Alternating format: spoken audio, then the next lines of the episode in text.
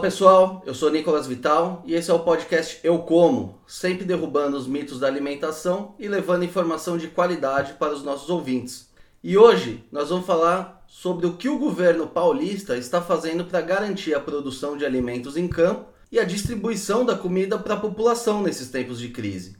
Passado alguns dias desde o início da quarentena, apesar do pânico inicial, já vimos que não haverá escassez de alimentos. Mas como ficarão os produtores? E os preços? E para conversar com a gente sobre esse assunto, hoje nós vamos receber o Gustavo Diniz Junqueira, secretário da Agricultura e Abastecimento do Estado de São Paulo. Secretário, muito obrigado por aceitar o nosso convite. Sei que a sua agenda está bem disputada nesses tempos de crise, né? É uma honra ter você com a gente por aqui. Nicolas, eu que agradeço. É um prazer estar com vocês aqui, com toda a sua uh, audiência, os seus uh, assinantes uh, nesse canal que realmente tem ajudado a esclarecer vários dos, dos mitos, vários das, dos temas entre a produção e o consumo. É um prazer aí conversar com você e abrir, abrir a, a conversa. Secretário, passadas duas semanas desde o início da quarentena, uh, a gente está vendo que os supermercados eles seguem abastecidos, né? O que foi feito pelo governo para manter essa normalidade, se é que a gente pode chamar assim? Acho que tudo começa na, na preocupação em reconhecer as atividades do agro, primeiro que é uma cadeia muito longa, uma cadeia muito uh, complexa e diversa e depois reconhecer uh, a sua essencialidade, ou seja, toda a atividade uh, relacionada à produção de alimentos, ela é uma, uma atividade que requer uh, um longo ciclo, desde o, o início, desde a, da, do plantio da semente, todo o seu cultivo até a colheita, o pós-colheita, a, a industrialização dos alimentos e a sua distribuição. Tudo isso leva muito tempo. Ou seja, qualquer interrupção que nós tivermos em um dos elos dessa cadeia pode comprometer, eh, talvez não o abastecimento hoje, mas com certeza pode comprometer o abastecimento uh, daqui a cinco, seis meses, porque essa cadeia se quebra. Então, a preocupação principal foi reconhecer isso e o governo do estado tem trabalhado em conjunto com o governo federal para que os elos fiquem todos eles uh, protegidos. Secretário, a gente também tem ouvido pelo noticiário que algumas estradas estavam com bloqueios. Uh, os produtores estão tendo algum tipo de dificuldade na distribuição desse alimento? Acho que nós temos vários agros, né? E, e esse agro no Brasil é um agro todo ele é, conectado e interligado. É, Para você conseguir colher soja no Mato Grosso, você precisa que as peças é, sobressalentes dos tratores saiam de São Paulo para você conseguir exportar a soja no porto, você precisa que os trens uh, das ferrovias passem uh, e consigam entregar, capturar esse, esse grão lá no, no Mato Grosso e trazer para o Porto de Santos. Para você fazer a entrega dos, das frutas, legumes e verduras, é importante que você tenha o transporte das pessoas que moram nas cidades para que eles possam, então, levar essa, essas pessoas para fazerem as colheitas e assim é, trazer esse alimento de volta para os supermercados, para as feiras. Ou seja, qualquer bloqueio uh, e um desconhecimento dessa cadeia leva, sem dúvida alguma, a uma ruptura. E isso é o que aconteceu. Alguns prefeitos, uh, por uma preocupação, por um, uh, uma, uma, falta de informação, ou, ou se uh, iniciaram aí a tentativa de fazer alguns bloqueios nas cidades. E nós fomos bastante didáticos, ajudamos com que eles então entendessem essa essa essa malha uh, interligada e com isso os desbloqueios foram feitos. Mas é um trabalho contínuo. Hoje está normalizado já. Normalizado. Acho que você tem questões pontuais. Algumas cidades uh, ainda por pressão uh, das, uh, da população, pressão política, acabam fazendo algumas medidas equivocadas e a gente tem que atuar sempre. Um outro exemplo são os caminhoneiros, que com todo esse fechamento realmente tinha uma preocupação em se alimentar, em trocar o pneu, e esse trabalho foi feito para que uh, os postos ao longo da estrada, primeiro fossem mapeados. Aí acho que até vale apenas você entrar é, num, num site que nós construímos, que é o www.abastecimento.gov.sp.gov.br. Esse é uma, uma, uma iniciativa para mostrar para os caminhoneiros aonde uh, estão os pontos de parada, onde estão os pontos de uh, interrupção e, e para que nós mesmos, junto com a segurança pública e a Secretaria de, de Logística, possam uh, atuar e resolver essas questões.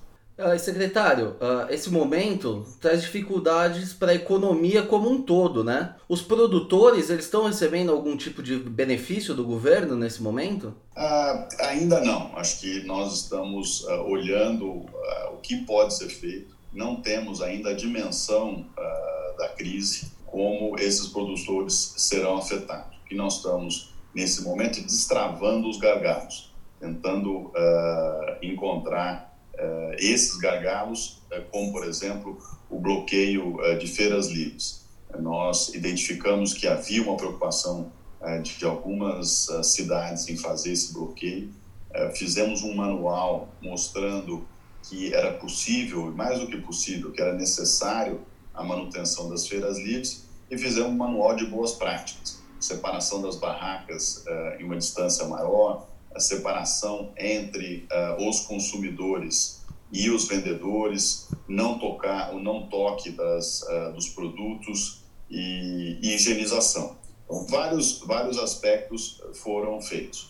A questão uh, do financiamento, importante lembrar que os estados da federação eles têm uma habilidade muito limitada no que tange a sua capacidade de prover financiamento os recursos são é, muito oriundos é, do ICMS, é, que vem sofrendo é, uma queda de arrecadação é, por conta da própria crise e, portanto, as despesas se mantêm e fica com muito pouco é, espaço para que a gente possa fazer qualquer ação. Então, o trabalho que tem sido feito é identificação desses problemas e levado isso tanto ao Ministério da Agricultura quanto o Ministério uh, da Economia para que a gente possa trabalhar junto. Secretário, você falou agora do, desse manual de boas práticas né, em feiras livres e citou o, o, os feirantes, né, os comerciantes. Agora, olhando para o lado do consumidor, de vez em quando também é preciso sair da quarentena para comprar comida, né? Quais são as recomendações pro consumidor? O que a gente tem é, mostrado é que a feira ela antes dessa crise ela era mais do que apenas um local para você comprar o seu alimento. Ele era um local uh, de encontro, um ponto de encontro, um local de entretenimento. O que foi uh, colocado para o consumidor é que ele use a feira para se abastecer. Uh, e que ele vai, compre o seu tomate, compre a sua cenoura e volte para cá. Ele não deve ficar muito tempo exposto na feira, deve evitar o contato físico. Eh, as feiras diminuíram, então, o seu volume para que a gente não tenha aglomeração. E também eh, evitar que seja consumido eh, os produtos ali, pastel, garrafa, são coisas normais durante um período não crise. E, então, acho que essa é a orientação. Essa crise é uma crise que passa muito pela conscientização das pessoas entenderem que é possível fazermos muito do que a gente já fazia, mas fazermos de maneira diferente. Acho que uh, o legado que a crise deixará é realmente uma mudança de comportamento. Secretário, uh, o coronavírus é uma doença que também existe em animais, né? Como suínos, aves e bovinos. As carnes de, de, de, desses animais que eventualmente estejam infectados, elas podem oferecer algum risco à população?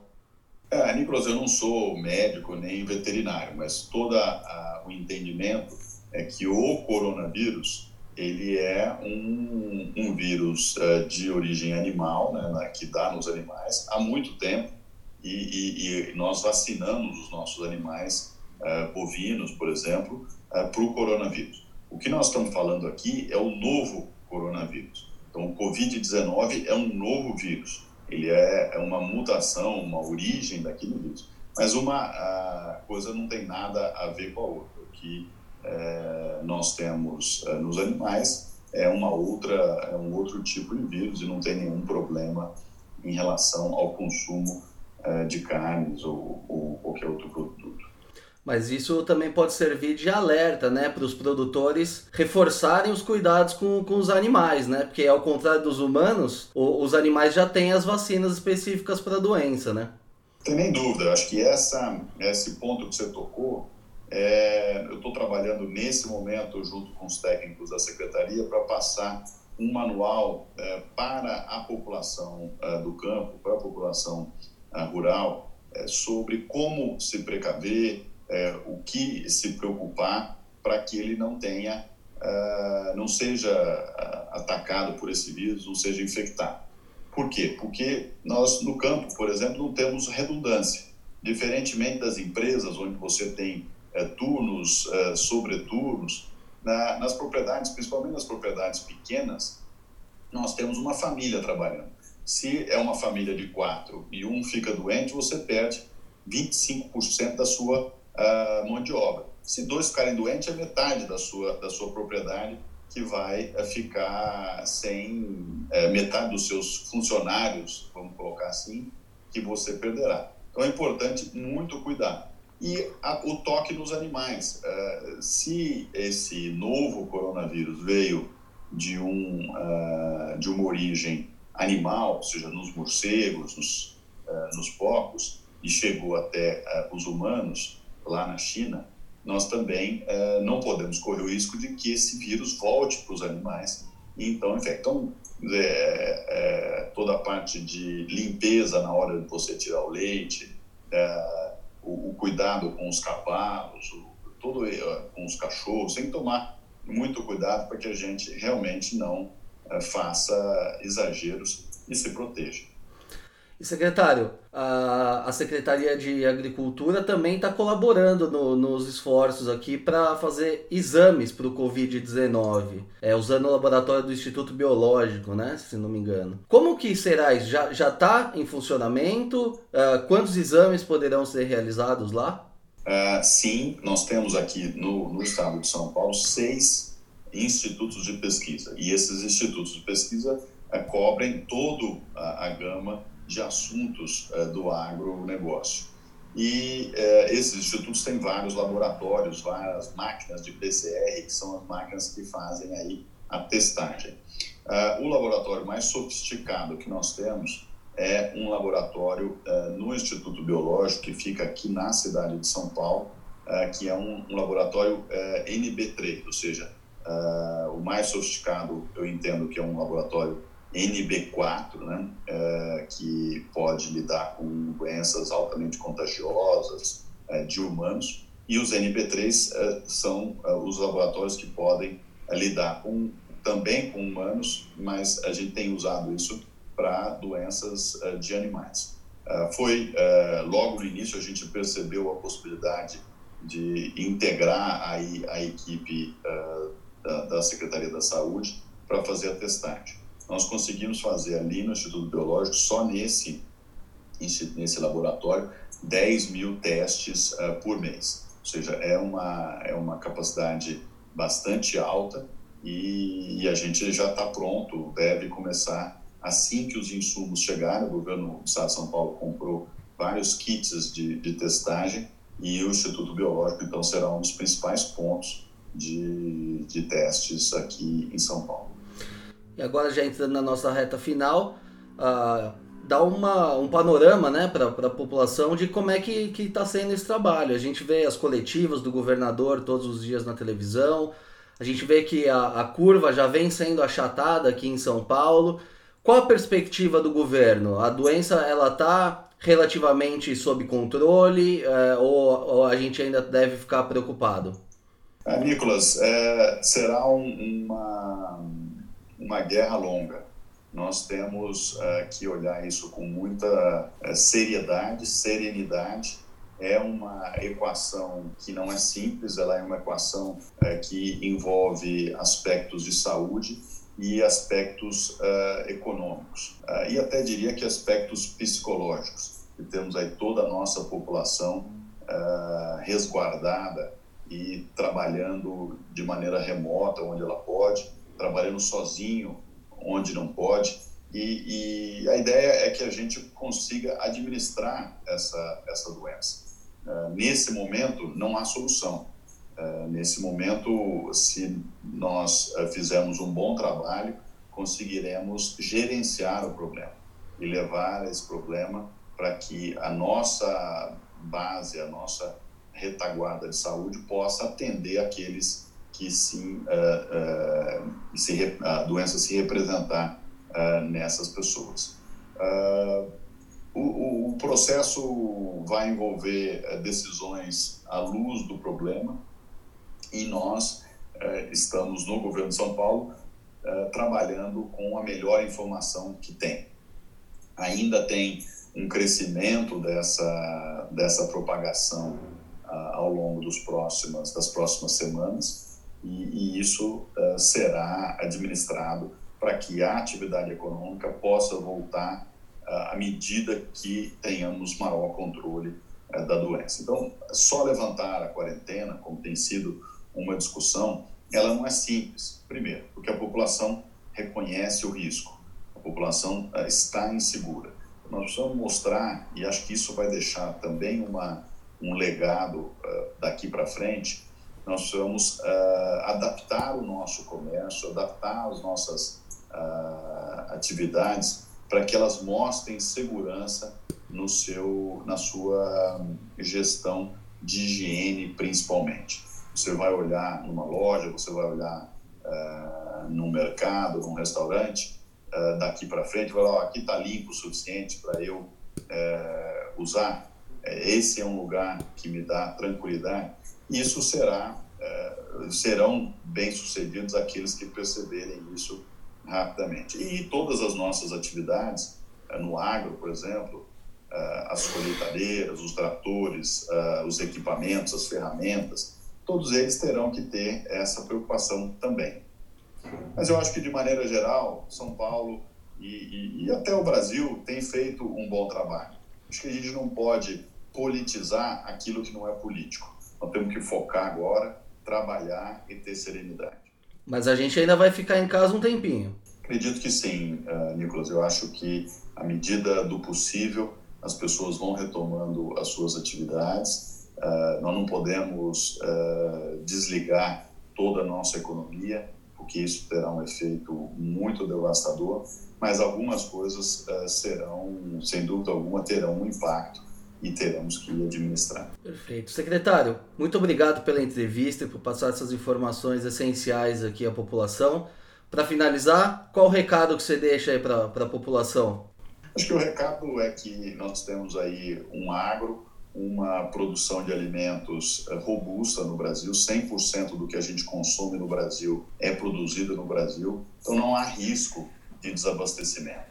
Uh, uma pergunta que você fez aí no começo, na sua introdução, em relação a custos, eu acredito que nós não teremos grandes saltos uh, em relação a, a, preços. Os preços uh, estão administrados, lembrando que a gente consome 80% do que a gente produz e exporta 20%.